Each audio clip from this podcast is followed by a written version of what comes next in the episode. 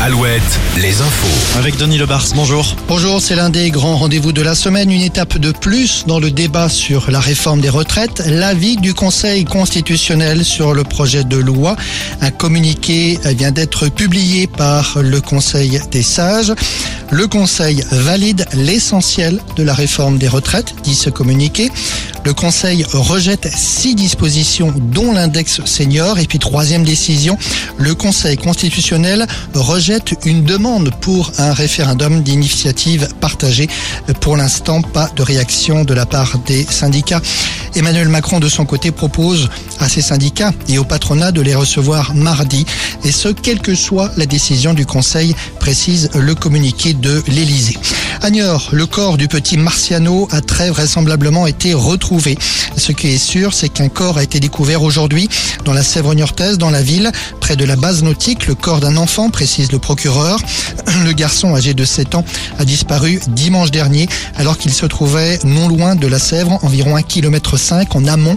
La mère a reconnu les vêtements sur une photo qu'on lui a présentée, mais il faut attendre les résultats d'analyse génétique pour identifier l'enfant de façon formelle et officielle.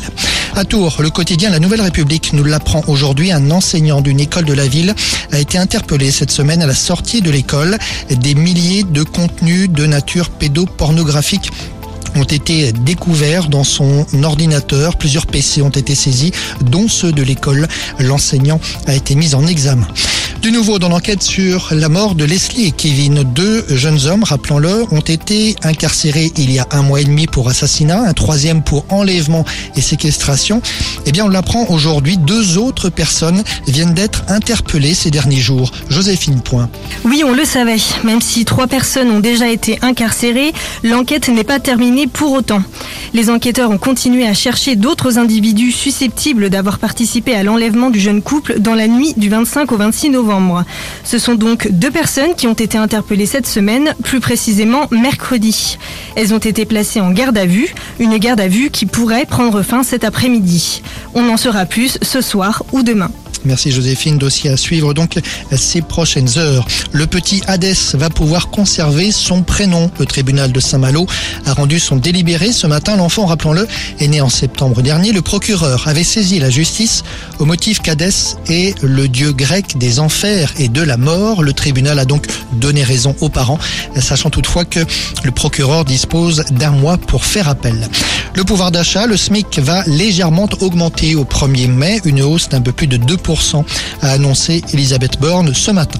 Le manque de médecins dans les hôpitaux à Rochefort, la maternité du centre hospitalier restera fermée tout le week-end, faute d'anesthésistes. La maternité du centre hospitalier de Mayenne restera fermée, elle, à compter de dimanche. Même décision pour l'hôpital de Guingamp à partir du 26 avril. La météo avec manouvellevoiture.com. Votre voiture d'occasion disponible en un clic.